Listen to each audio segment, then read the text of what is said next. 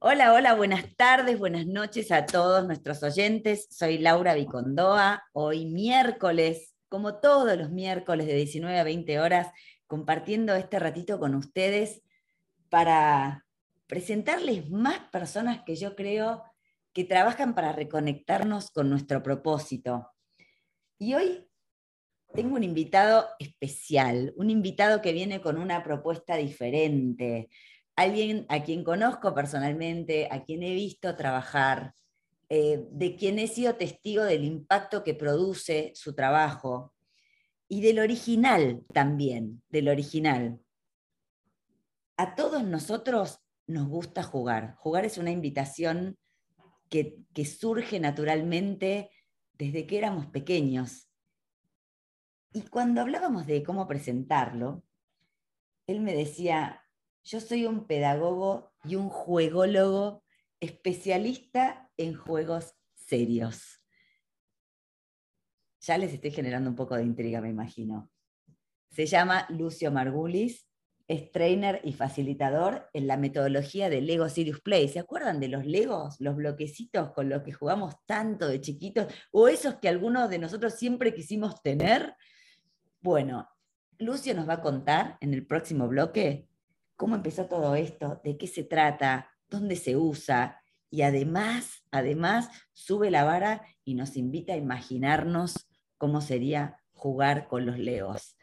Así que bienvenidos, prepárense, porque el programa de hoy va a dar mucho que hablar y sobre todo mucho para jugar. Nos vemos en el próximo bloque. Les recuerdo nuestras redes en Twitter y en Instagram, arroba RSC Radio.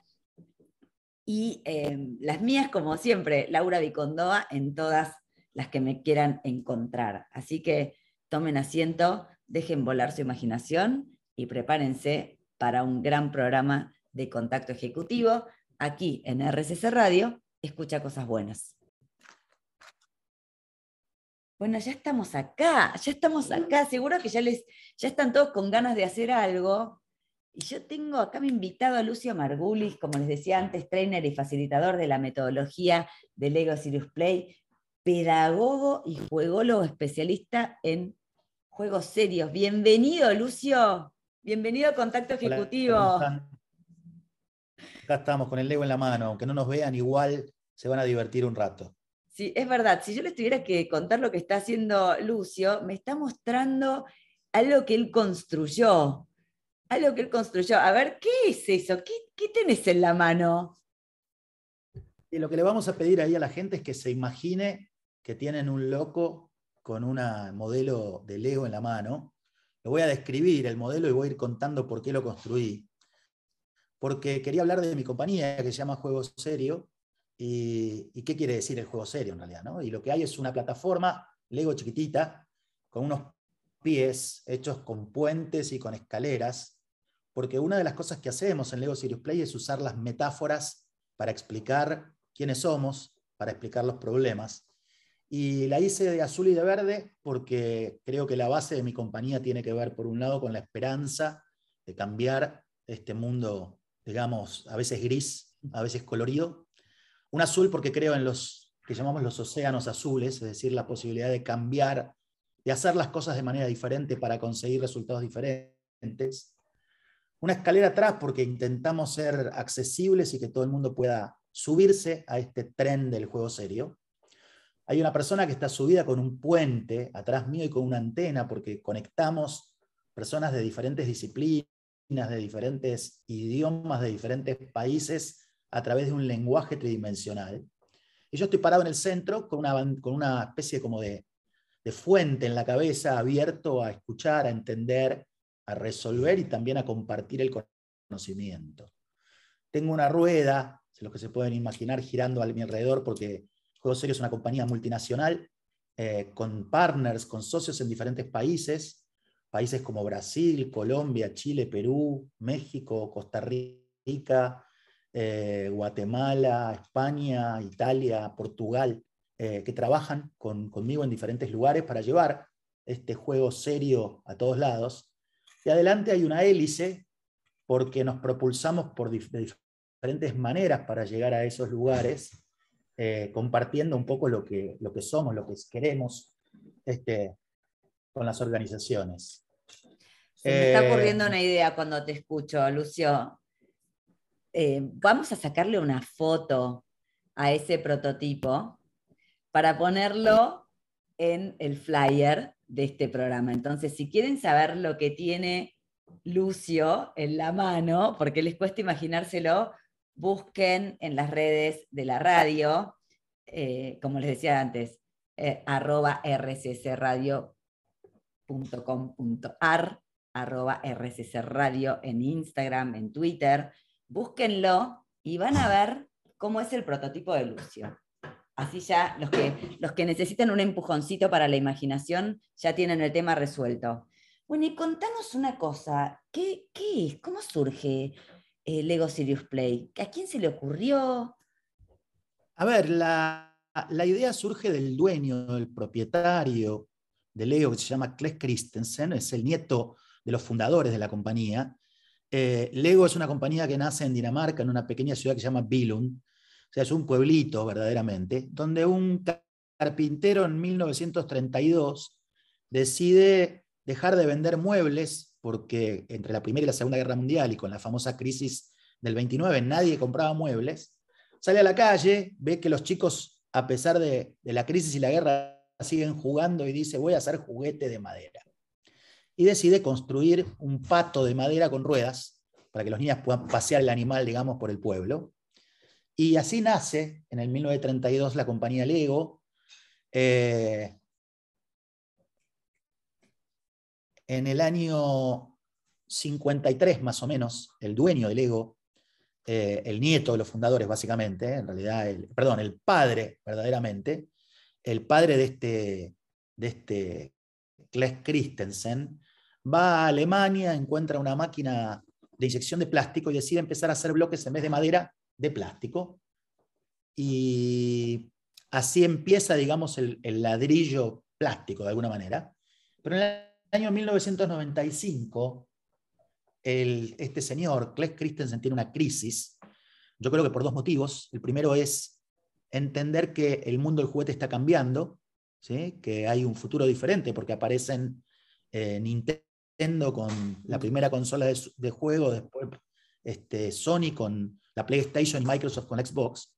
Y cuando descubren y empiezan a ver que aparece ese juguete que va a ser virtual, este hombre dice, tenemos que reinventar la compañía porque el mundo del juguete va a ser diferente. Eso ocurre en el año 1995, al mismo tiempo él era el dueño y al mismo tiempo el CEO de la compañía, o sea que las decisiones que él tomaba a nivel de negocio estaban teñidas emocionalmente por su lazo familiar con la, con la empresa, entonces decide dar un paso al costado por un lado y por el otro le pide a dos profesores de una escuela de negocios famosa hoy en el mundo que se llama el IMD, en Lausanne, Suiza, una, hoy considerada una de las mejores del mundo, eh, que se empiecen a pensar en cómo cambiar las reuniones de estrategia de la organización, en cómo incorporar, involucrar a los empleados en la estrategia de la organización y en cómo romper lo que en un ratito vamos a llamar las reuniones 80-20. Eh, con esa idea empiezan a trabajar en una teoría y en una serie de metodologías, hasta que en el año 98, como todo profesor universitario, viven de la cabeza para arriba y les cuesta bajar a la tierra, digamos, la, realidad eh, y a poder implementar una metodología, llaman a un señor que se llama Robert Rasmussen, que trabajaba ya en Lego con un conjunto de gente en el MIT en la creación de lo que se llamó el, el Mindstorm, el robot de Lego, y le piden a Robert que implemente esa idea a través de una serie de herramientas metodológicas más un kit especial de Lego, una serie de kits especiales de Lego para poder hacer eso. Y así nace aproximadamente en el año 2000 por un proyecto interno de la Lego, esto que van a llamar Lego Sirius Play. ¡Wow! Qué, qué increíble, ¿no? Porque todo tiene que ver con la innovación, tomar un, un elemento clásico y darle una vida nueva. Eh, empezando por los juguetes de madera o los ladrillos de madera, a pasar al pato que paseaban por la calle, después ir a, la innovación con el plástico, después darse cuenta que los intereses de la gente cambiaron y darle una nueva vida para que vuelva a ser eh, algo interesante de, usar, de tener. Me encanta la historia, me encanta. ¿Y cómo llegaste vos a esto? Yo particularmente creo... Ah, wow, buena pregunta. La, verdad que de casualidad, porque yo no era un jugador de Lego, sino que era un jugador de Playmobil. Eh, nunca había jugado con Lego en mi vida, eh, eh, pero sí había hecho jugar personas desde mis 15 años en diferentes grupos, diferentes países, diferentes lenguajes, siempre con esto que para entender se llama el juego serio, ¿qué es? Es un juego que tiene un propósito determinado ligado a trabajar temas complejos, temas verdaderamente profundos y serios, pero de una manera lúdica. Entonces, este concepto que nace en realidad de los videojuegos, de los que llaman los Serious Games, mm. se traslada al mundo Lego en el 95 como la idea de llevar el constructivismo de Piaget verdaderamente al mundo de los adultos. ¿Por qué? Porque todas las personas aprendemos de la misma manera, aprendemos construyendo conocimiento y en interacción con otros. Y esto prácticamente las organizaciones, no solo las escuelas, sino también las, las empresas, las organizaciones lo olvidaron un poco y volvieron a este tipo de reuniones que ahora vamos a explicar. Son reuniones en las que el 80% de las personas no participan y solo el 20% de las personas traen las ideas, con lo cual el diálogo con las diferentes personas, el escuchar, el entender, y como vos decís muy bien también, el R igual a R, o sea, el crear relaciones que permitan tener mejores resultados, es lo que determina el éxito de cualquier organización.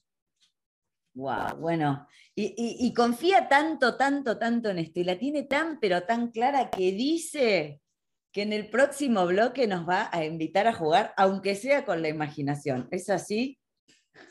Absolutamente. No te retractas. no. La imaginación para nada, para nada. Si no juegan, no van a entender mucho esto y bueno, aunque sea con la imaginación, se van a divertir un rato.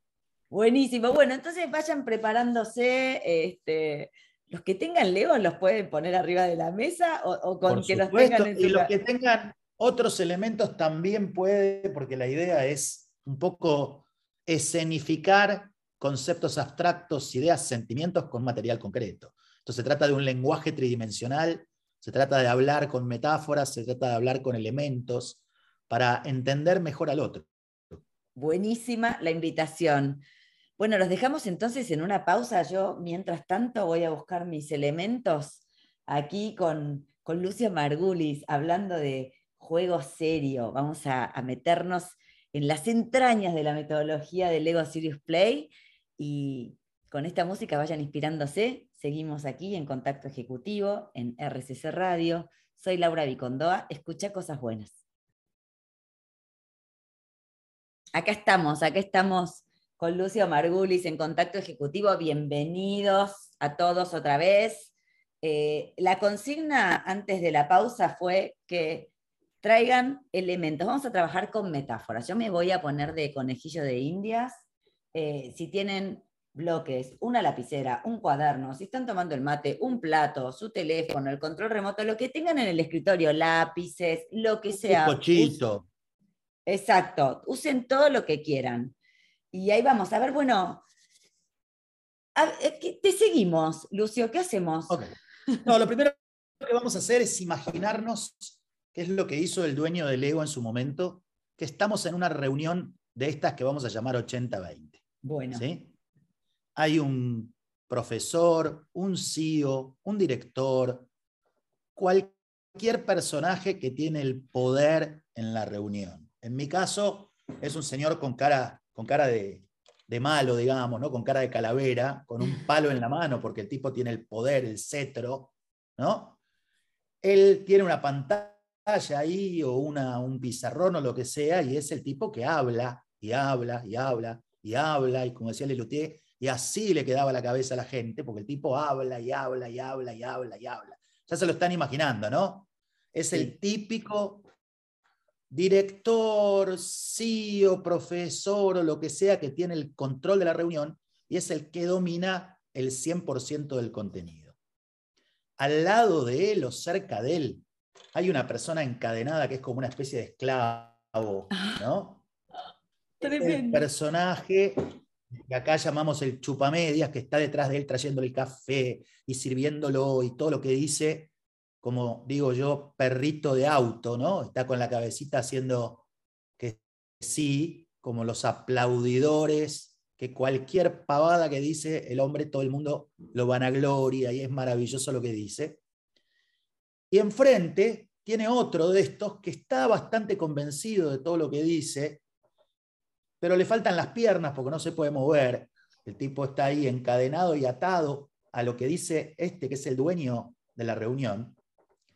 Y hay un grupo de personas, la primera es medio cuadrada porque es la que aprueba y está de alguna manera en acuerdo total con esa persona. Este también es perrito de auto, quiere decir que baja la cabecita como cada vez que ¡Ah, dice algo terrible! que sí. Y hay otro que no entiende mucho de lo que están contando, tampoco le interesa mucho, porque está preocupado por lo que va a comer a mediodía, lo obligaron a ir a esa reunión y el tipo está desesperado, que está ahí y no sabe qué hacer, no tiene nada para opinar, no le interesa tampoco lo que pasa. Hay uno que ya se murió en la reunión, está dormido el tipo ahí tirado después de 150 slides de PowerPoint, se quiere suicidar, pobrecito, porque ya está cansado de escuchar al mismo tipo diciendo las mismas cosas que ya sabe que va a decir y que la va a repetir de nuevo. Pero hay uno en la reunión, uno solo, que es un loco, nosotros lo llamamos el lonely guy, el hombre solitario, el tipo que tiene ideas totalmente diferentes para llegar al mismo punto que quiere llegar ese profesor, ese CEO, ese director, ese dueño de la reunión, pero no puede abrir la boca porque sabe que si habla se va a poner en contra de todos los que están en la reunión, va a decir una locura y todos van a pensar que está loco.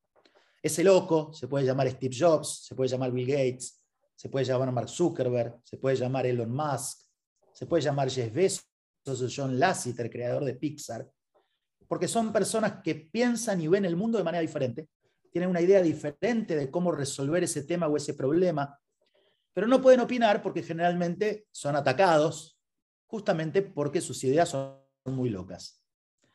Y esa reunión es la típica reunión que el dueño Lego llamaba 80-20. ¿Por qué? Porque el 80% de las ideas viene del 20% de las personas. Y no tenemos ni idea de lo que piensan y sienten sobre ese tema o problema el resto de los personajes de la reunión. Y claro que el público en este momento está pensando, todas mis reuniones son así. Sí, todas tus reuniones son así, porque todas las reuniones en el mundo son 80-20. Y el dueño del ego, viendo esto, dijo, señores, yo quiero una reunión 100-100. ¿Qué es una reunión 100-100?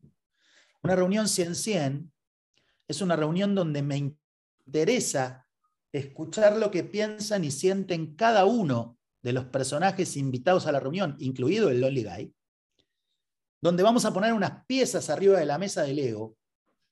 ¿Por qué? Para que puedan pensar antes de hablar. Es decir, que el facilitador, que es el personaje que coordina esa reunión, va a hacer una pregunta sobre ese problema o ese tema que queremos discutir y las personas van a construir un modelo con piezas de Lego para contar una historia sobre su punto de vista. No solo lo que piensan, sino también lo que sienten sobre el tema. ¿Por qué?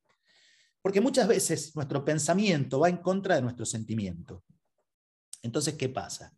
Si yo soy un director de tecnología, por ejemplo, y me han dado la tarea de digitalizar, virtualizar un modelo de trabajo, está claro que voy a tener mucho poder como director de tecnología porque voy a tener dinero, Mm. voy a tener recursos, voy a tener la atención de la dirección general de cualquier cosa, porque voy a ser la estrella, de alguna manera, el Messi del equipo, durante probablemente tres años. Pienso que es extraordinario lo que me va a pasar, pero al mismo tiempo siento que no voy a tener una vida, que voy a vivir a disposición de la organización, porque va a haber muchos problemas, va a haber muchas cuestiones de implementación. Entonces mi sentimiento va en contra de mi pensamiento. La pregunta es quién va a triunfar. ¿Sí? Porque probablemente me voy a autoboicotear o voy a tener problemas relacionados con esta carga de trabajo que tienen que ver con mi emoción. Entonces, es tan importante escuchar lo que piensan como también lo que sienten las personas. Y de eso se trata Lego Serious Play, es decir, de escuchar lo que piensan y lo que sienten las personas a través de un lenguaje tridimensional lleno de metáforas, ahora lo vamos a probar esto, y claramente con la posibilidad de escuchar a todo el mundo, sin ningún tipo de discusión, justamente porque la riqueza de los diferentes puntos de vista es lo que me va a traer la mejor solución. así empezó básicamente la metodología, pero también el dueño del Lego se dio cuenta en el 95 que después de ocho años de ocho ingenieros del MIT, siete años, perdón, de ocho ingenieros del MIT trabajando para la creación del primer juguete que puede crear otros juguetes, que se llamó Mindstorm, un robot de Lego que se construye con piezas de Lego, pero que se programa con un software y un motor creado en el MIT, con esa experiencia de ocho años de trabajo, el dueño de Lego se dio cuenta que dedicar ocho años al lanzamiento de un producto era demasiado tiempo. Y además porque el producto tuvo dos grandes fallas. La primera fue el estudio que se hizo de quién lo iba a comprar pensaron que lo iban a comprar niños entre 10 y 17 años máximo, y los que lo compraron verdaderamente eran jóvenes locos por la tecnología de diferentes compañías del mundo, por el precio que tenía y además por la complejidad que tenía el robot. Y el segundo desastre fue que crearon un software y una maquinaria perfecta, pero mil hackers se metieron en el sitio de Lego para mejorar ese producto.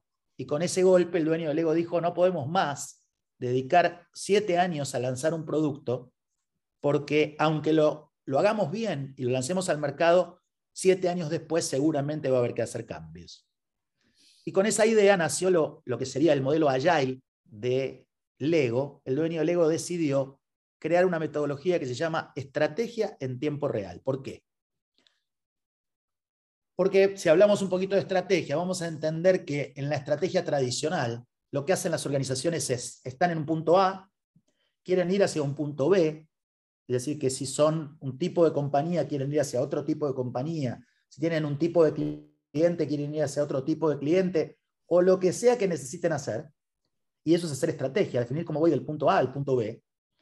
Entonces, lo que hacen las organizaciones en general es una cosa que el señor Ansoff llamaba plan, plan, plan, plan, plan, plan, plan, plan, y al final do. Es decir, que van a hacer un plan detallado de cómo van a ir del punto A al punto B y recién ahí van a empezar el camino. Es decir, si vos estás en, Panamericana, estás en la zona de Pilar y querés venir a Buenos Aires, lo que vas a hacer es un plan de cómo voy a ir. Voy a ir en auto, voy a pedir un Uber, voy a ir en un taxi, voy a ir en un remis, voy a ir en una combi. ¿Cómo voy a ir? ¿Por, ¿Por dónde voy a ir? ¿Voy a ir por adentro o voy a ir por la Panamericana?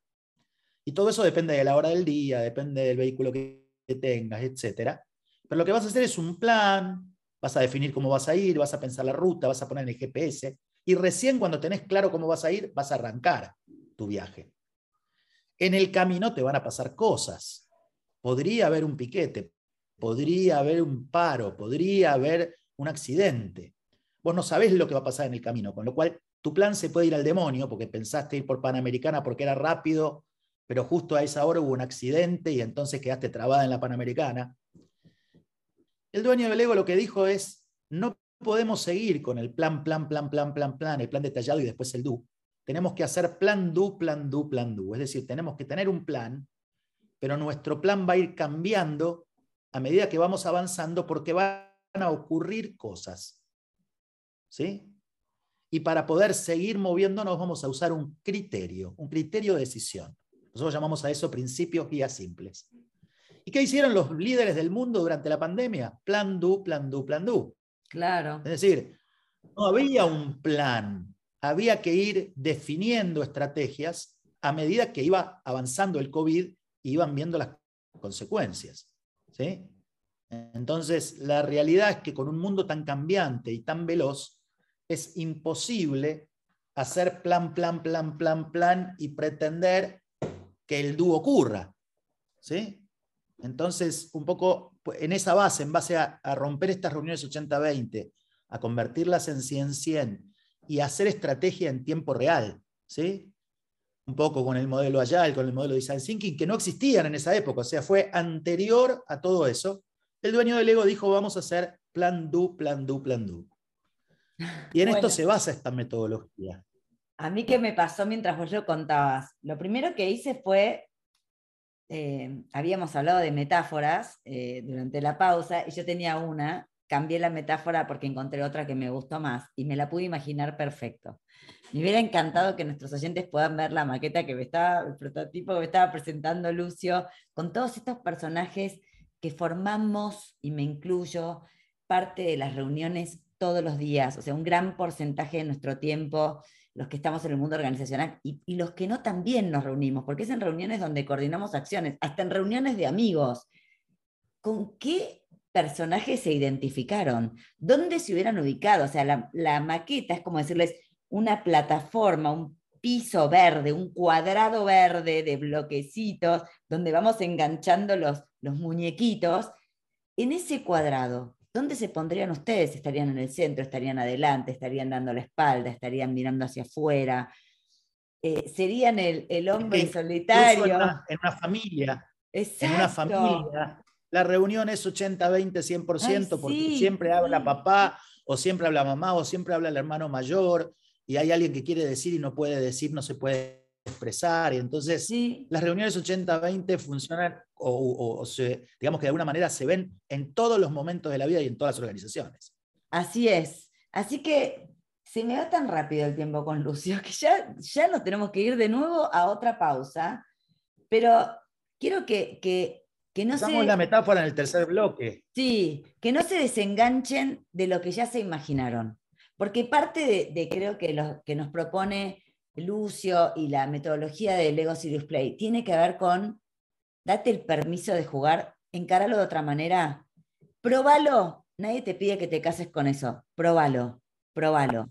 Y fíjate si encontrás algo diferente. Somos genios en nuestras reuniones 80-20. ¿Por qué no intentamos una vez imaginarnos algo distinto? Así que los dejo con esta invitación. No suelten lo que ya se imaginaron y volvemos en el próximo bloque.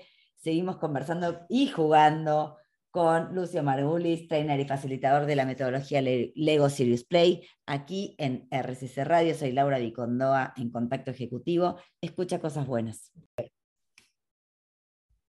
Bueno, muy bien. Acá estamos, listas para jugar. Entonces ya le dije a Lucio que el conductor va a ser él y yo me subo. Vamos a invertir roles, ¿no, Lucio? Entonces, ya estoy, soy materialista para, para lo que me digas, te sigo. Me hice el test de alcoholemia, así que creo que no tomé nada raro, estoy tomando agua, así que vamos a conducir. Buenísimo. Y la idea es así. Vamos a pedirle también a la gente que está escuchando que se imagine y juegue un poquito con esto. Con Lego Serious Play, claramente, trabajamos con un lenguaje que es tridimensional, porque son muñecos, elementos, digamos, tridimensionales. Tenemos que entender que somos seres tridimensionales, pero vivimos en un mundo en el que la comunicación se da en una dimensión, que es la palabra, o en dos, que es el dibujo.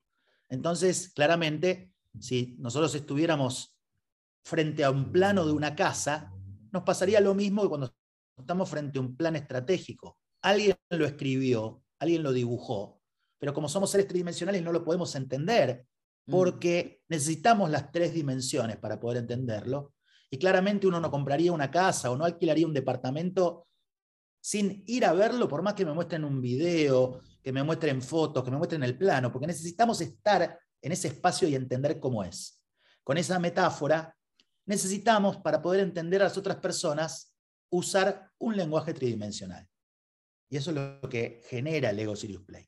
Como no lo tenemos acá, porque estamos en un programa de radio, vamos a usar un lenguaje bidimensional y vamos a usar el poder de la metáfora para poder entender el caso de Laura, que no nos va a contar detalles sobre un caso, nos va a contar un caso real, pero lo va a disfrazar para que nadie sepa de quién estamos hablando, a través de una serie de metáforas. Entonces la propuesta es así.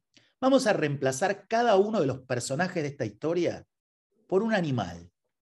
Y el problema, por un problema que puede ser en la selva, puede ser en el bosque, puede ser donde sea, ¿sí? Va a haber una, como todas las fábulas, digamos, va a haber un, una lección aprendida, un, eh, no me acuerdo cómo se llama en las fábulas, tiene un nombre eso, ¿no? Una, Moraleja. un aprendizaje, una moraleja, tal cual, es una moraleja. Entonces, Laura nos va a contar la historia de una organización que tiene un problema, va a reemplazar cada uno de los personajes por un animal y nos va a contar cuál es el problema entre esos animales. ¿sí? ¿Eh? Mm. Entonces, Laura, vamos a hablar del personaje principal, ¿qué animal te imaginas que es? Estoy cambiando, estoy cambiando a toda velocidad porque yo ya me había imaginado una escena en la nieve y nada que ver, pero ¿saben qué? Me gusta, me gusta Puede ser en la nieve totalmente, ¿eh? Pero yo me había imaginado como un, alpinista que tenía que encarar una cosa, pero vamos a cambiarlo, me gusta, me gusta cambiarlo, me gusta cambiarlo, me gusta cambiarlo. ¿Qué animal es el personaje principal? ¿Puedo cambiar la selva por el océano? Absolutamente, claro que sí. Entonces estamos en el océano. Mi animal principal es un tiburón. Perfecto. Contanos cómo es ese tiburón. El tiburón es un pez muy grande. Un tiburón blanco. Muy grande. es un tiburón como el de Nemo. Es un tiburón como el de, como el de Buscando a Nemo. ¿Se lo imaginan? Y, el tiburón es eh, un incomprendido porque muchos de los peces le tienen mucho miedo. Y, en realidad es, es solo una cuestión de, por ahí, de tamaño. Porque le tienen miedo por el tamaño, le tienen miedo por cómo se mueve o por lo que muestra los dientes. ¿Por qué le tienen miedo? Yo creo que le tienen miedo por las tres cosas. Porque es grandote. Quiere decir que cuando aparece ya genera un temor, digamos, entre la gente. Sí, y tiene, esto cuando dijiste cuando se mueve, inmediatamente imaginé, vieron que el tiburón tiene como un movimiento como muy suave hasta que de repente se pone en acciones como brusco, ágil, ta, ta, ta, ta, ¿no? Entonces, eh, hace lo mismo este tiburón. Em, y, su apariencia, el hecho de los dientes, yo creo que cambia mucho con el resto de los peces, ¿no? El tiburón abre la boca y vemos tres filas de dientes eh, y vemos mordidas. ¿Cuándo abre la boca ese tiburón? ¿En qué situaciones abre la boca y da más miedo todavía? Qué buena pregunta, porque estoy todo el tiempo trasladando, ¿no? Abre la boca para comer, como cualquier otro pez en el fondo del mar, pero, o sea, el tiburón no tiene una manera de sobrevivir distinta al resto de su ecosistema, vive igual, pero su tamaño y su anatomía, te diría, provoca pánico, aunque él haga lo mismo que hacen los demás para seguir viviendo. Buenísimo. ¿Cuáles son los peces que más miedo le tienen a ese tiburón? ¿Son peces de colores? ¿Son peces del fondo del mar? Yo creo que le tienen más miedo los chiquititos, los pececitos. Los pececitos del, del arrecife le tienen miedo, pero digamos que ni siquiera califican como comida para este tiburón. Igual estos pececitos le tienen pánico.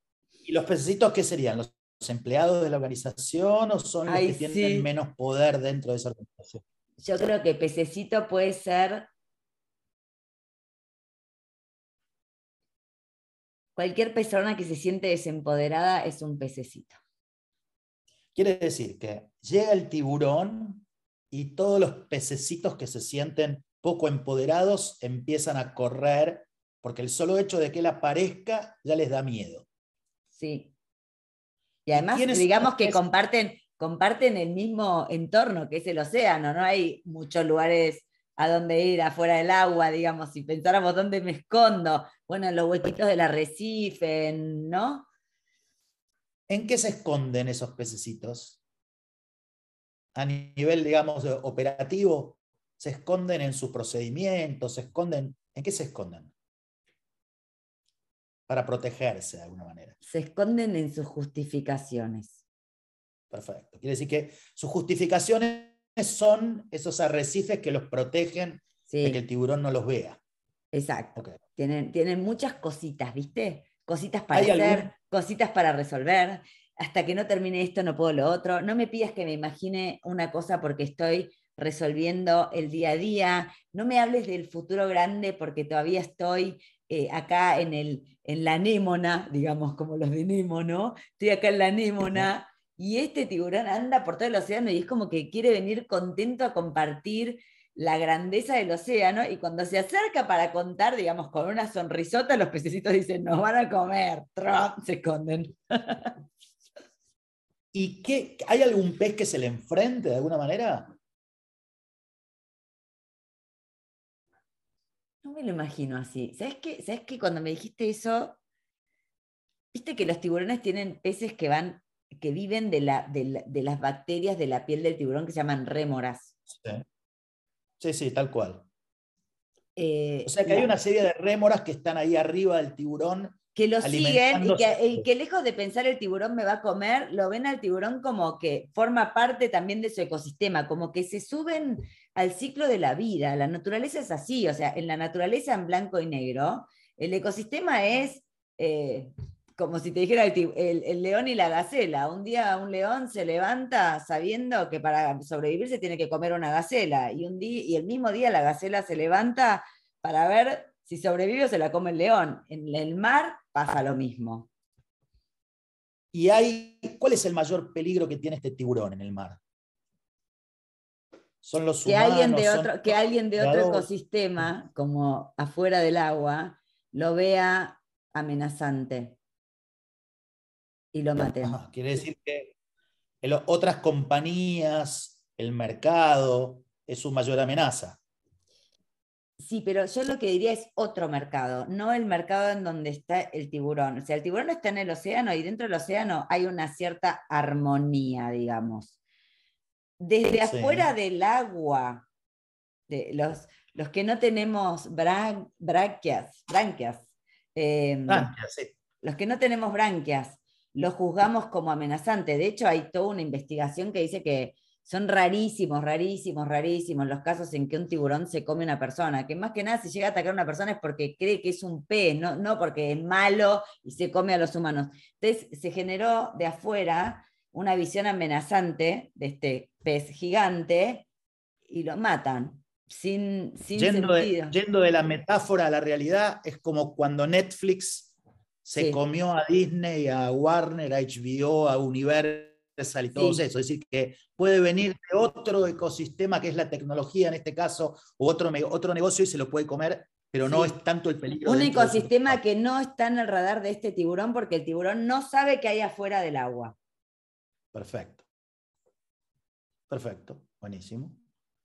Y en ese ecosistema, ¿de qué se alimenta? ya sabemos que las anémoras que son esos, digamos, los chupamedias de él que están ahí, están alimentándose de su poder y de su movimiento. Tenemos los pececitos que huyen porque tienen miedo. Pero ¿de qué se alimenta verdaderamente el tiburón? El tiburón se va comiendo peces más grandes, o sea, peces que le den saciedad, no se va a comer los chiquititos. Para comerse los chiquititos tiene que. Es mucho trabajo. Yo creo que se debe comer. Quiere decir que lo que se come el tiburón son personas, digamos, de de su nivel o de, un nivel más bajo, es decir, gerentes, jefes, algo así. Sí, pero fíjate que no se come tiburones. Ah, ok, interesante. Solamente se come los menores. Se come los menores de, otro, tipo de peces, como si te dijera, otro tipo de peces son mm, no, de, no de su banda, digamos, no, no de su grupo de tiburones, se come otro tipo de peces. Eh. ¿Cómo, es la vida del tiburón ahí abajo del mar? ¿Qué hace? Porque si se mueve y da miedo, ¿cómo, cómo No, es que no da miedo todo el tiempo. En realidad él, no tiene la culpa de ser tiburón. Es tiburón y punto, es lo que es. Y anda cuándo, da más, ¿Cuándo da más miedo? Cuando se te acerca mucho. Y cuando sale a cazar da miedo. El resto del tiempo el tiburón está tranquilo, o sea, está nadando por el océano feliz, nadando despacito, así con esa gracia que tiene, ¿no? Como que va haciendo ese zigzag. ¿Qué sería salir a cazar mundo empresarial. En este mundo empresarial, ¿qué es salir a cazar? Es tomar la decisión de que se va a alimentar porque va a sobrevivir. Quiere decir que cuando él necesita verdaderamente alimentarse y tiene que salir a cazar. No caza por cazar, no caza por cazar, va con un objetivo. ¿Cazar quiere decir tomar decisiones complejas dentro de la organización? A veces sí. Ok. Lo que estamos haciendo es jugar con una metáfora claramente de un tiburón en el mar, pero lo que estamos hablando claramente es de un personaje, un director de una organización que claramente tiene en su ecosistema un montón de cosas, pero que tiene la, lamentable tarea de jugar ese rol de tiburón, y eso por el solo hecho de ser quien es, ya al acercarse y al tomar decisiones asusta. Así que es, es una forma, si tuviéramos obviamente un modelo Lego, estaríamos hablando del fondo del mar y estaríamos viendo quién es cada uno y cómo toma las decisiones y quién se acerca, es decir, que lo podríamos ver y podríamos jugar un poco con esta metáfora. En el próximo bloque les vamos a contar algunas historias este tipo. Me encantó, y aparte a mí, la verdad que pensando en este cliente, esa metáfora me dio mucha claridad. Sobre todo la parte donde digo, el tiburón no eligió ser tiburón, le tocó en la naturaleza. Entonces es como, y a veces lo, ser como es genera en otras cosas que, que para él son inexplicables. Absolutamente. Me encantó. Bueno, nos vamos a la pausa, nos recontra pasamos de tiempo, pero vieron que no se puede dejar de hablar con este señor, es fascinante. Seguimos aquí en contacto ejecutivo con Lucio Margulis, dejando volar la imaginación. Estamos en RCC Radio, escucha cosas buenas. Bueno, acá estamos, acá estamos. Ahora resulta que nos va a contar casos concretos. ¿Qué, qué, qué nos puedes contar de ejemplos? ¿Qué pasa cuando la gente juega? ¿Qué, ¿Cómo lo podemos llevar a algo donde exactamente podamos imaginarnos de qué se trata Lego Serious Play? Lo, primero que tenemos que entender es que esto no es un juego en realidad. ¿no? Porque la, gente ve los ladrillos de Lego y dice, ah, voy a construir cositas con Lego. No. Lo que nosotros hacemos es construir conceptos abstractos con material concreto, es decir, ideas, situaciones. Entonces, lo primero a entender es que este es un juego serio porque en realidad no estamos jugando y después hacemos lo que se llama el debrief o la reflexión de que como subimos una montaña y tuvimos dificultades. No, acá lo que estamos construyendo es el negocio. El negocio, la temática, la problemática real, concreta, nada más que a través de piezas de Lego y metáforas. Entonces lo que construimos es cómo está la organización hoy, cómo vemos ese problema específico, que puede ser un problema de revenue, puede ser un problema de rentabilidad, puede ser un problema de eh, productividad, puede ser un problema de valores, puede ser cualquier cosa. Lo que hacemos es construir eso. Y para dar un ejemplo de eso, voy a contar un caso cercanito. No voy a hablar del cliente, voy a hablar del caso. un director llega a una organización y descubre que los valores no están alineados con la estrategia. ¿sí?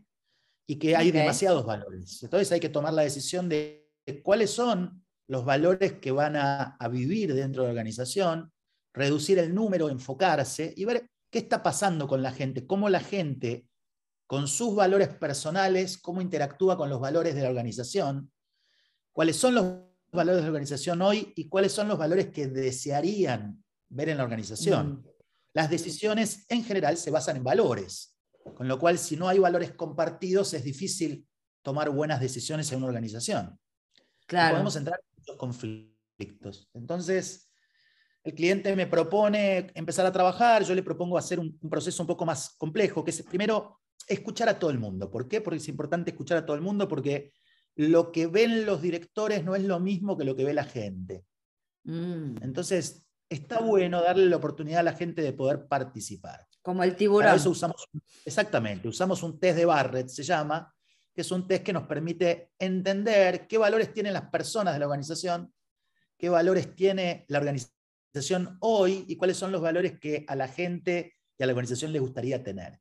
Para eso es sumamente importante, el 100-100 tiene que ser desde el principio. Entonces, bueno, no mm. podemos hacer participar a toda la gente en un workshop de Lego Serious Play, o podríamos, pero es más complejo, decidimos entrar con una herramienta específica para poder entender. Después de eso, presentar los resultados de esa encuesta de valores es algo que tiene un impacto emocional sobre las personas, porque tú, si vos estás en tu casa y tenés ciertos valores, si haces una encuesta para ver qué valores tienen tus hijos, cuando veas que los valores de tus hijos no son exactamente iguales a los tuyos, mm. probablemente tienen valores que ellos mismos tomaron de otros lugares, vas a tener un impacto emocional, te vas a sentir tocado. Entonces, sí importante no solo presentarlo, sino también ver qué piensan y sienten sobre lo que reciben de ese resultado. Es como, te van a dar el resultado del examen de tu hija y si le fue mal, por ahí te vas a enojar o por ahí mm. te vas a poner triste. Y bueno, está bueno que alguien te contenga en ese momento, ¿sí?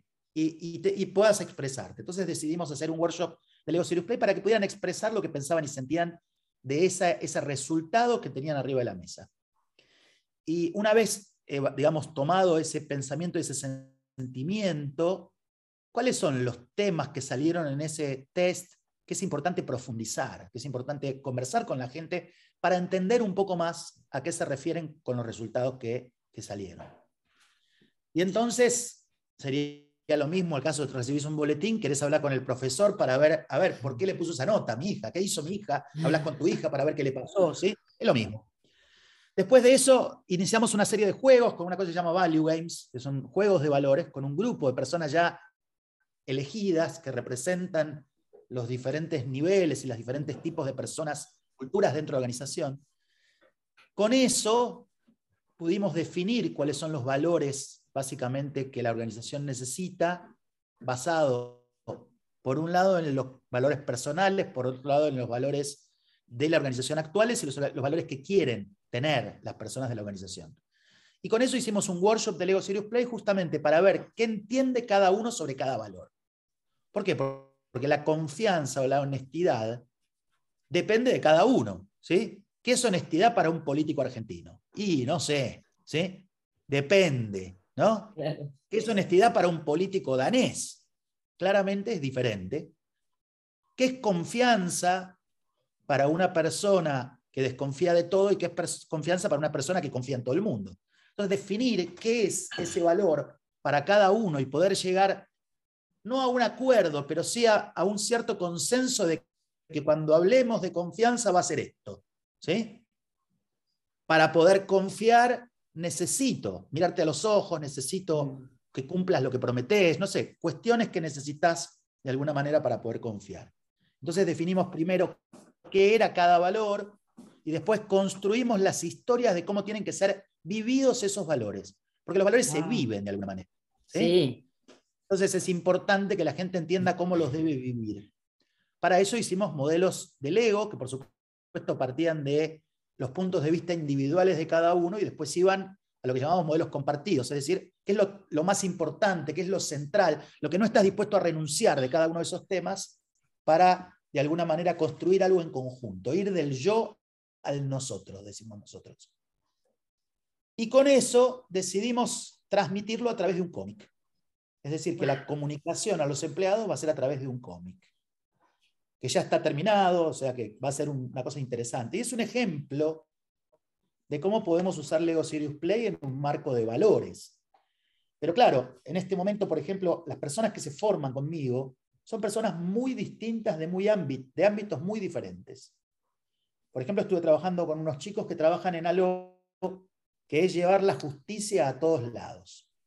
Imagínate un pequeño pueblo en un lugar del planeta donde hay cinco grupos armados fuera de la ley, narcotraficantes, tráfico de personas, donde todos los días muere un niño o una mujer que mm. fue previamente violada, maltratada, y donde la justicia no existe, donde no hay policía, no hay ejército, no hay fiscales, no hay jueces, porque es tan peligroso el lugar, tan complejo.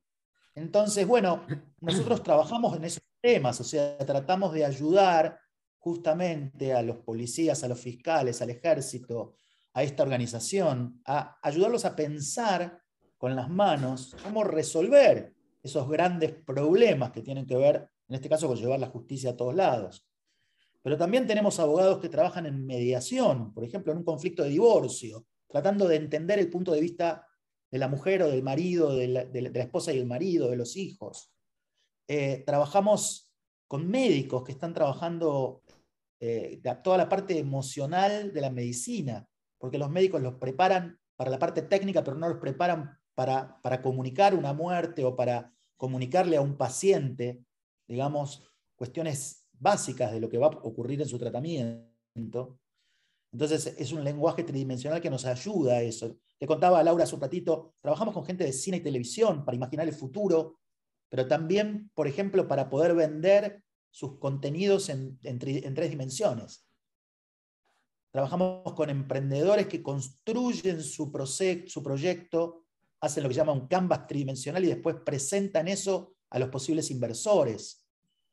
Trabajamos con project managers que tienen que llegar a ciertos acuerdos de cómo van a llevar adelante un proyecto.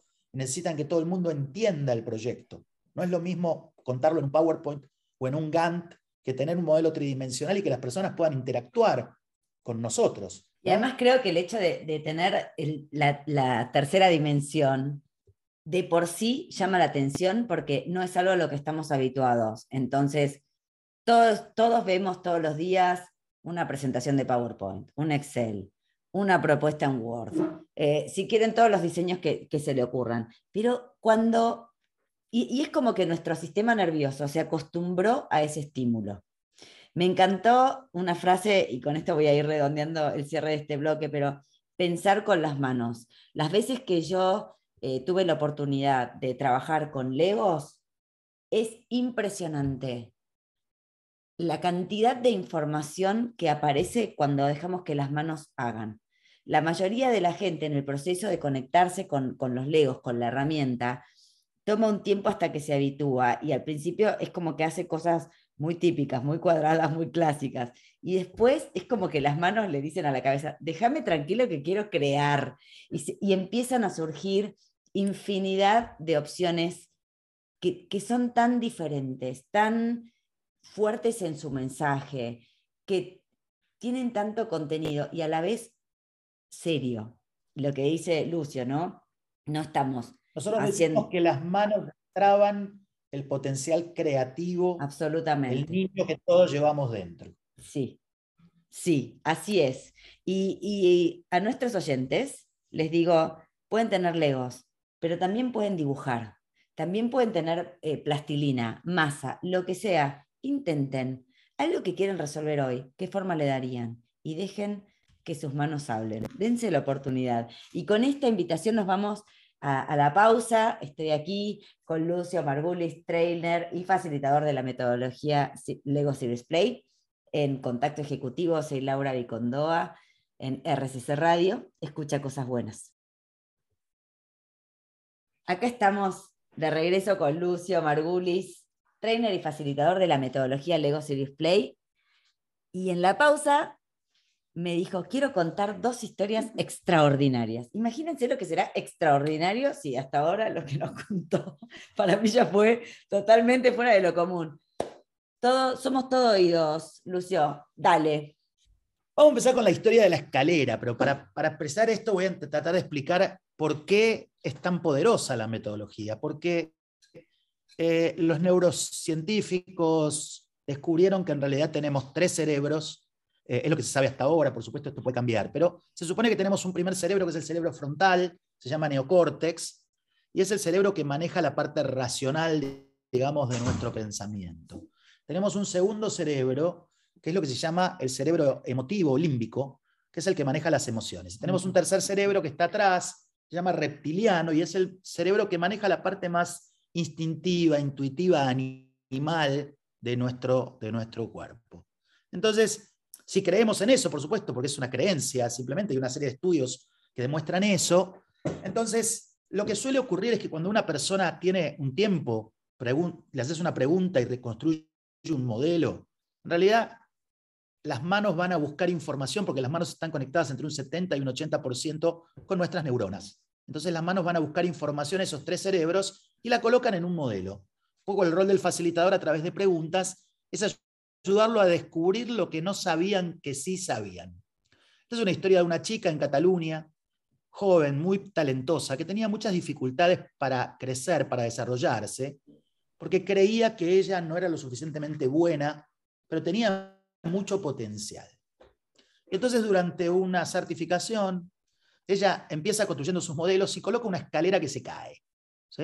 Nosotros durante el training ofrecemos soporte técnico, quiere decir ayudarlos a utilizar las piezas de una manera para poder expresarse simplemente. Entonces ella coloca una escalera, la escalera se cae al primer encuentro, en el segundo modelo coloca otra escalera, también la escalera se cae, y mm. así a lo largo de los días yo le ofrezco ayuda y ella no la acepta, y la escalera siempre se cae.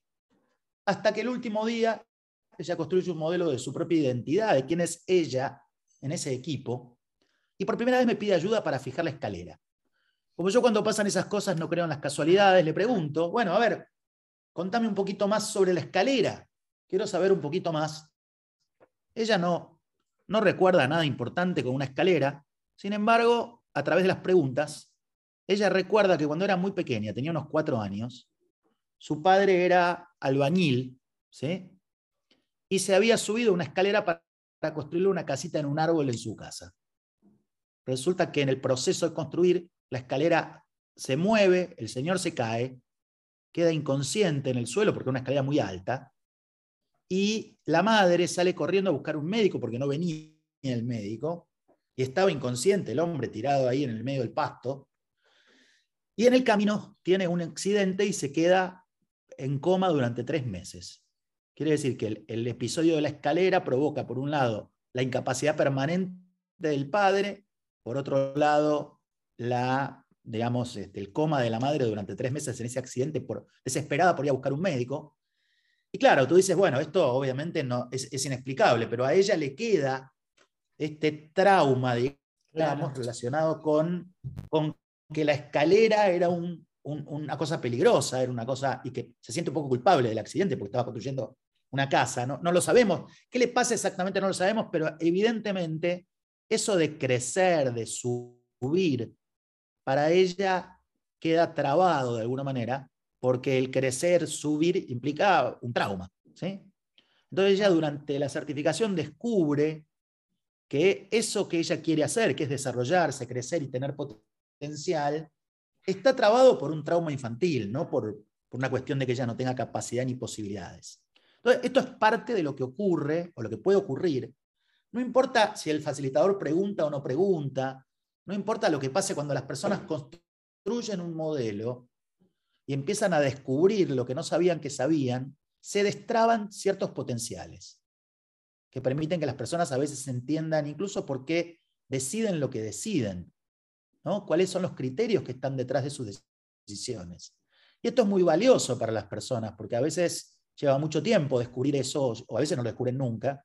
Y esta herramienta, por el solo hecho de construir un modelo y contar una historia, ya empiezan a ver, y a partir de las preguntas que hace el facilitador, de las preguntas que incluso pueden hacer otros participantes, pueden descubrir cuestiones que tienen que ver con la profundidad institucional, no solo con la personal. Quiero decir, si hay un problema de desarrollo y de crecimiento, seguramente es por algún tema que puede tener que ver con la organización o puede tener que ver con la persona, pero es importante llegar a entender por qué pasa eso.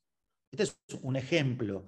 Hace poquito tuve una experiencia también e-, extraordinaria, una persona que construía siempre casas y caminos hacia esas casas. Eran diferentes modelos, solo llamo estos patrones de construcción, pero se repetían. Y cuando una construcción se repite mucho es porque hay detrás un patrón. ¿sí? después de, varias intervenciones y varias preguntas, descubrimos que esta persona tuvo que abandonar su casa cuando era muy pequeña, de un día para el otro, de una manera muy rápida. Y gran, parte de su vida tiene que ver con ese regreso, con esa, con esa sensación de haber abandonado, de haber tenido que salir corriendo de su casa y no poder llevarse nada de lo que ella quería. No sabemos otra vez si es bueno o malo, no sabemos si está bien o mal, pero lo interesante es, en los modelos aparecen cuestiones inconscientes, cuestiones intuitivas, cuestiones totalmente instintivas, que al ser un poquito leídas y analizadas y jugar un poco con ellas, podemos descubrir problemas que tienen que ver con la organización, que están a veces por debajo de la organización, porque las organizaciones también trabajan de una manera inconsciente, también tienen cuestiones inconscientes que no, no son capaces de manejar. Yo lo llamo el inconsciente colectivo, en realidad, ¿no? Entonces, muchas veces cuando se traba algo en una organización es porque hay un inconsciente colectivo actuando. Y entender cuál es ese inconsciente colectivo actuando es muy importante. Hace muchos años estaba en una clínica fundida, ¿no? y en el medio del workshop, uno de los doctores de la clínica coloca una cruz en el medio de la clínica y dice la siguiente frase, cometimos el pecado capital. Ellos no sabían por qué había fundido la clínica, por qué. Entonces el médico descubre durante el workshop que la fundieron porque cometieron un pecado capital, que fue comprar un edificio en un barrio pobre, colocar una clínica de alta complejidad en ese, en ese lugar. Y claro, la gente que vivía en ese lugar no tenía dinero para pagar una clínica de alta complejidad, con lo cual tuvieron que usar las obras sociales de los sindicatos, que por supuesto pagaban cuando podían, como querían, y después de 11, 12 años, la clínica estaba totalmente fundida. Pero mm. el, error fue, como eran médicos que querían hacer el bien y no tenían mucho dinero, en vez de comprar una clínica, no sé, en Núñez, compraron una clínica en un barrio que no podía pagar los servicios de esa clínica. Y claro, el pecado capital fue pensar que podían hacer un negocio y al mismo tiempo tener una, digamos, una vida un poquito mejor colocando una clínica en el lugar equivocado, porque no eran comerciantes que dijeron, ah, vamos a poner esta clínica acá y nos vamos a llenar de plata, sino que quisieron hacer una obra de bien y se metieron en un lío. Entonces, esas son las metáforas, las imágenes que permiten que las personas entiendan por qué hacen lo que hacen o por qué cometieron los errores que cometieron. Y eso vale mucho en una organización, porque una, una buena idea, un buen insight, te cambia totalmente tu negocio. Nosotros una vez hace muchos años en México, eh, junto a Marcela Fernández, trabajamos con, un área de, de, un banco muy grande allá y usamos Legos. Y uno de los principales cuellos de botella de todo el área de aclaraciones del banco lo descubrieron construyendo. Y, cuando crearon ese espacio que estaba faltando, que solo lo pudieron ver en la maqueta, porque de otra manera era imposible, se, se, liberó el cuello de botella y empezaron a funcionar. Es impresionante. Esto que dice Lucio parece cosa de querer o reventar. Y yo les digo que no, que es, que es simplemente, o sea, tan simple y tan complejo como apelar a vías diferentes para acceder a cosas que no sabemos que sabemos, como dijo Lucio, y dejarnos llevar. ¿Por qué? Porque los otros caminos los tenemos tan asfaltados, digo yo, ¿no? Tan, tan caminados que vamos sin mirar, vamos inconscientemente. Así que, bueno, geniales los ejemplos, Lucio. Nos vamos otra vez a la pausa. Qué rápido se va este programa. Estamos aquí con Lucio Margulis, trainer y facilitador de la metodología de Lego Serious Play en contacto ejecutivo en RCC Radio. Escucha cosas buenas. Y así tristemente, tristemente llegamos al final de este programa que nos tuvo de arriba para abajo, por todos lados, con Lucio Margulis. Pero bueno, ¿saben qué? Se acaba el programa, pero no se acaba la comunicación que tengan con él. Así que, Lucio, ¿a dónde te pueden seguir? ¿Cuáles son tus redes? Eh, mi red, bueno, Instagram es Luke Margu, o sea, un segundo que ya la confirmo. Es Luke Margu, eh, Lucio Margulis es juegoserio.com, también el sitio web, y Lucio Margulis en, LinkedIn, o Juego Serio también en LinkedIn. Eh, solo recordarles que cuando nos olvidamos la clave de la computadora, la clave del cajero automático, la clave del teléfono móvil, ponemos las manos sobre el teclado y mágicamente sale. No lo podemos decir, no lo podemos escribir, pero mágicamente sale y es porque las manos llegan a conocimientos que nosotros no sabíamos que teníamos, pero los tenemos. Esta es un poco la prueba de que usar piezas de Lego, de usar las manos para pensar, eh, es la manera justamente de destrabar el potencial. Y como decía Einstein, si queremos tener resultados diferentes, tenemos que hacer las cosas de manera diferente. Y como decía Platón, se puede conocer más de una persona en una hora de juego que enciende conversación, y eso es lo que hacemos con Lego Serious Play, en procesos de selección, en estrategia. ¿Y esto se aprende? ¿Dónde hay, hay curso de esto? Contanos. Sí, hay una, hay una certificación que doy yo en Argentina en diciembre, vamos a tener una del 15 de diciembre hasta el 18. Bueno, y por supuesto, gente que nos escucha, voy a estar en Colombia en noviembre, voy a estar en Europa ahora en octubre, voy a estar en Costa Rica, voy a estar en Perú, voy a estar en México. Sí, estamos llevando la certificación a muchos lugares porque cada vez más las empresas y las organizaciones quieren tener piezas de Lego arriba de la mesa para pensar. Acaba de salir un artículo en el Wall Street Journal contando cómo las organizaciones en Estados Unidos quieren tener piezas de Lego arriba de la mesa para resolver los problemas para tener estas conversaciones 100, 100 y tridimensionales. Así que está creciendo mucho el tema y es lógico porque las nuevas generaciones no van a querer más esas reuniones 80-20 ni esas mil, eh, eh, escenas de miles de PowerPoint de una persona y, esto es lo que viene, ¿no? Esto es lo, que, viene Bueno, ya saben, ya saben todo de Lucio, dónde contactarlo, dónde seguirlo. Eh, sepan más de ustedes, anímense a jugar busquen maneras de conectar los problemas y transformarlos en metáfora, que es un recurso que todos tenemos. Y bueno, gracias Lucio, muchas, muchas gracias por aceptar la invitación. No, gracias a vos y dejen que escape el niño interior que siempre los trae a la creatividad y la innovación. Así es. Y nosotros nos vemos el próximo miércoles, como siempre, de 19 a 20 horas, con una sorpresa, porque como el próximo miércoles es mi cumpleaños, lo vamos a estar festejando juntos. Así que que tengan una hermosa semana, disfruten mucho, jueguen mucho y tómense en serio. Nos vemos aquí en Contacto Ejecutivo. Recuerden las redes, arroba RCC Radio en Twitter y en Instagram. Las mías, Laura Vicondoa, en donde me busquen. Buena semana y que la pasen muy bien.